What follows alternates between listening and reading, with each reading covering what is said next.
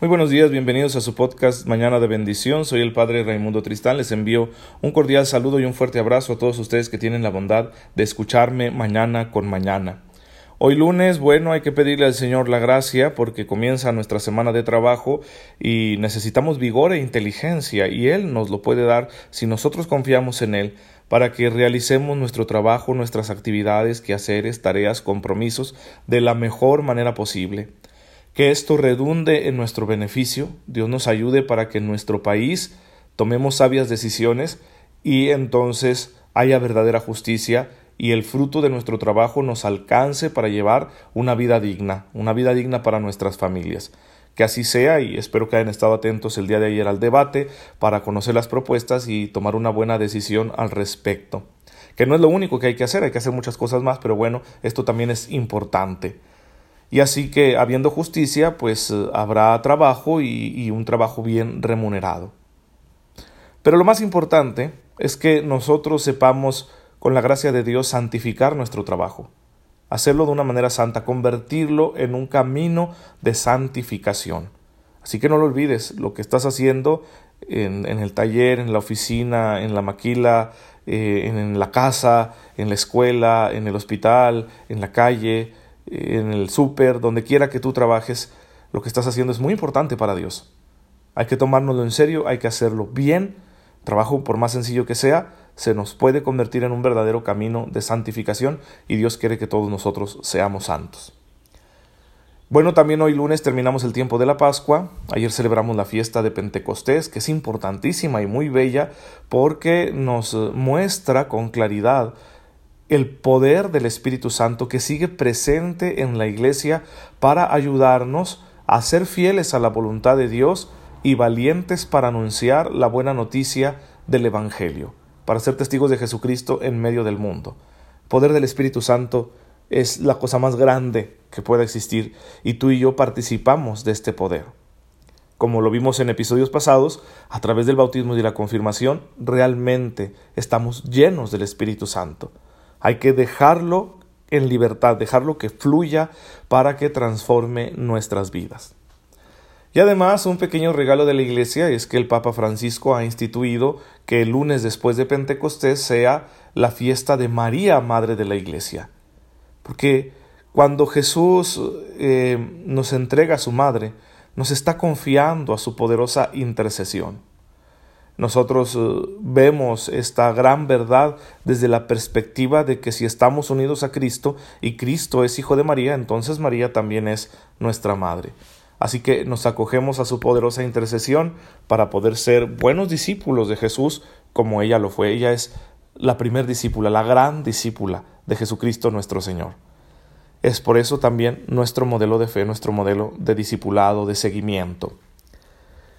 También hoy, 21 de mayo, se celebra la fiesta de San Cristóbal Magallanes y compañeros mártires, entre los cuales se encuentra el padre Pedro de Jesús Maldonado, que, es nuestro santo mártir chihuahuense. Este santo, San Cristóbal y sus compañeros, sacerdotes y laicos, junto con San Pedro de Jesús Maldonado, murieron en el contexto de la persecución religiosa que se vivió en México que fue un proceso largo, aunque tuvo un tiempo nuclear, ¿verdad? Pero, pero creo que, esta persecución inicia desde 1918 aproximadamente y terminará por allá en 1937. ¿sí? Es decir, nace en el contexto de la revolución, luego se va agudizando cada vez más hasta llegar a un punto muy álgido cuando estaba en el poder el presidente Plutarco Elías Calles y terminó ya en el gobierno del presidente Lázaro Cárdenas. Entonces, pues fue, fue algo bastante, bastante cruento, que, que, nos da una idea de hasta qué punto puede llegar un mal gobierno, hasta qué punto puede llegar una institución, ¿sí? como lo es el, gobierno de un Estado, de una nación, eh, cuando, cuando hay, cuando hay un, un valor o un ideal en el pueblo que no se deja manipular, como lo era en aquel entonces la fe católica. Así que hay que agradecer a Dios por estos mártires, cuya entrega nos ha dado una enseñanza de fidelidad que no debemos olvidar y por supuesto que a través de ellos el Señor nos ha dado muchos frutos yo mencionaría que especialmente frutos vocacionales. Si uno va a la tierra donde más mártires eh, ha habido, que es la parte de los altos de Jalisco, pues encontramos familias muy católicas, muchas vocaciones sacerdotales, etcétera. Entonces, la semilla, la sangre de los mártires siempre será semilla de nuevos cristianos. Así que agradezcámosle a Dios por este don que tenemos. Bueno, vamos a continuar con nuestra catequesis sobre la Eucaristía y vamos a acudir al Catecismo de la Iglesia Católica, número 1343, que nos dice lo siguiente. Era sobre todo el primer día de la semana, es decir, el domingo, el día de la resurrección de Jesús, cuando los cristianos se reunían para partir el pan. Cita de Hechos de los Apóstoles, capítulo 20, versículo 7. Desde entonces hasta nuestros días la celebración de la Eucaristía se ha perpetuado de suerte que hoy la encontramos por todas partes en la Iglesia con la misma estructura fundamental. Es decir, la Eucaristía en su núcleo, en su esencia, ha sido siempre la misma desde aquel entonces hasta nuestros días. Y, es verdad que, como bien señala el Catecismo, la encontramos en el Nuevo Testamento. Por ejemplo, en el libro de los Hechos de los Apóstoles, capítulo 2, versículos del 42 al 48, ya se señala que la Iglesia, obediente al mandato del Señor, celebra la Eucaristía en Jerusalén. Si saltamos hasta el capítulo 20 del libro de los Hechos de los Apóstoles, eh, versículos del 7 al 11, se nos narra una Eucaristía que se celebra en una ciudad llamada Troade. También en Corinto, como señala Primera de Corintios 10, 14, ¿sí? Primera de Corintios 11 del 20 al 34. En todos estos lugares a donde va llegando la fe cristiana se empieza a celebrar la asamblea eucarística. ¿Qué estructura va a tener esta celebración? Bueno, la Iglesia, fiel al mandato de Jesús, guiada por el Espíritu Santo, que es el Espíritu de la verdad, cuando celebra la Eucaristía lo que hace es atenerse al rito eucarístico que Jesús realizó en la última cena, atenerse a la novedad que Él incluyó en, esa, en ese momento tan especial del misterio de su vida. Los elementos esenciales de la celebración eucarística se irán definiendo a lo largo de la historia. Poco a poco se, se irán enriqueciendo. Encontramos primero que la asamblea de los discípulos de Cristo está reunida, reunida en torno a Cristo, en torno a la mesa eucarística que lo representa, en torno al altar. Ahora nosotros le decimos altar a esta mesa eucarística. ¿Por qué? Porque si representa a Cristo y Cristo se sacrificó, pues hay un altar ¿no? para el sacrificio. Y el, elemento principal será la actuación del nuevo rito, ¿sí? de, de lo que Jesús hizo durante la última cena, la novedad que Jesús introdujo, como ya lo describimos en episodios pasados. La comunidad que está ahí reunida se manifiesta desde los primeros tiempos como una comunidad estructurada, estructurada jerárquicamente. Habitualmente, en aquellos tiempos, estará constituida por el obispo o por un presbítero, que preside sacerdotalmente la celebración eucarística. Y como dice la teología de la Iglesia, en ese momento está actuando en la persona de Cristo, cabeza de la Iglesia.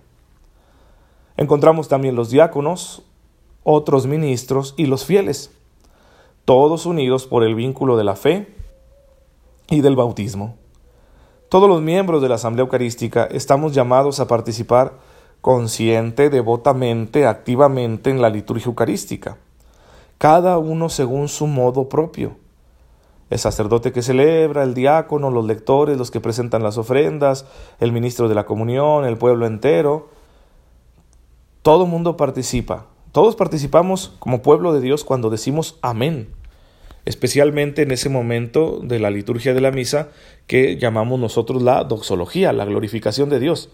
Cuando el sacerdote toma las especies consagradas, las eleva al cielo y dice por Cristo, con Él y en Él. Cuando termina esa oración nosotros todos juntos respondemos amén. Ahí el pueblo, todo el pueblo de Dios está, está participando porque está asintiendo a la acción de Dios que se hace presente de manera sacramental, sobrenatural, milagrosa, pero real, en la Eucaristía. Pero además todos los que ejercen algún ministerio pues lo hacen a la manera de su ministerio. Esto nos lo explica el Catecismo de la Iglesia Católica en el número 1348. Por tanto, cada miembro de la Asamblea deberá cumplir el propio ministerio que le corresponde, sin que haya confusión entre la acción sacerdotal de los ministros ordenados, entiéndase sobre todo obispos y presbíteros, y el sacerdocio común de los fieles, y además el ministerio de servicio de diáconos y otros posibles ministros. Es decir, básicamente hay tres formas de participar en la Eucaristía. Con el sacerdocio común que todos tenemos por ser bautizados, por ser hijos de Dios, por ser discípulos de Cristo. Bautismo y confirmación capacitan al fiel para que pueda ofrecerse al Padre unido al sacrificio de Cristo. Eso todo lo hacemos en cuanto bautizados cuando estamos en la celebración eucarística. Luego hay otros ministros que desempeñan tareas de servicio muy útiles para la celebración, como proclamar la palabra de Dios, llevar las ofrendas, asistir en el altar, distribuir la comunión. Tal es el servicio que realizan, por ejemplo, los diáconos y otros ministros, acólitos, lectores, salmistas, el coro, etc. Y luego está el sacerdocio ministerial, es decir, el que ejercen el obispo y los presbíteros, los cuales actuando en la persona de Cristo, cabeza de la iglesia, le prestan su yo a Jesucristo, para que con el mismo yo de Cristo puedan hacer lo que él hizo la última cena, es decir, ofrecer el sacrificio eucarístico.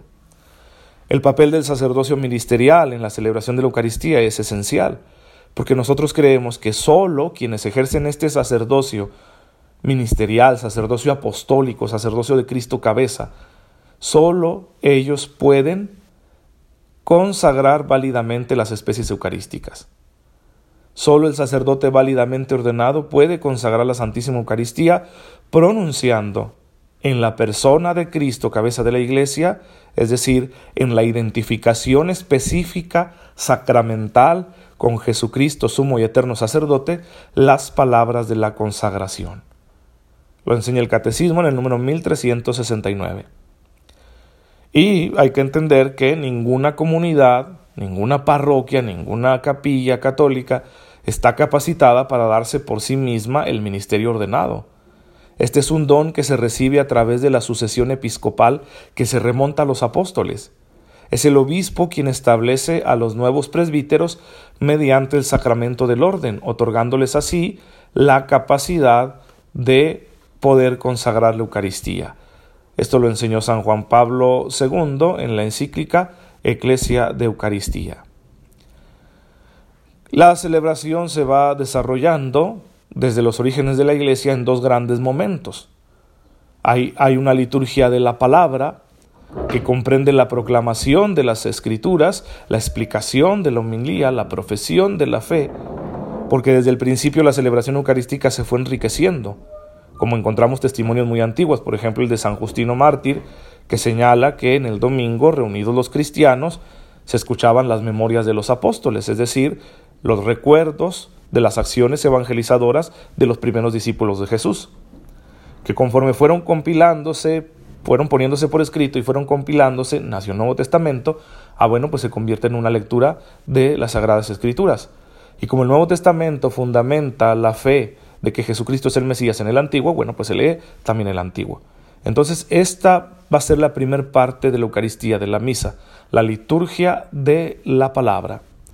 Luego vendrá la liturgia eucarística que contiene el nuevo rito que Jesucristo instituyó en la última cena, enriquecido con oraciones apropiadas y que incluye la distribución de la comunión la distribución de las especies eucarísticas a los fieles reunidos en la misa.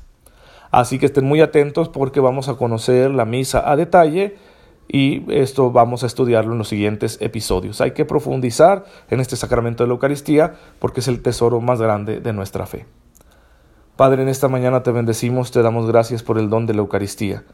Concédenos en tu infinita misericordia participar siempre fiel y devotamente en cada misa que tengamos oportunidad de celebrar de manera que aumenten en nosotros todos los días los frutos de la redención. Tú que vives y reinas por los siglos de los siglos. Amén.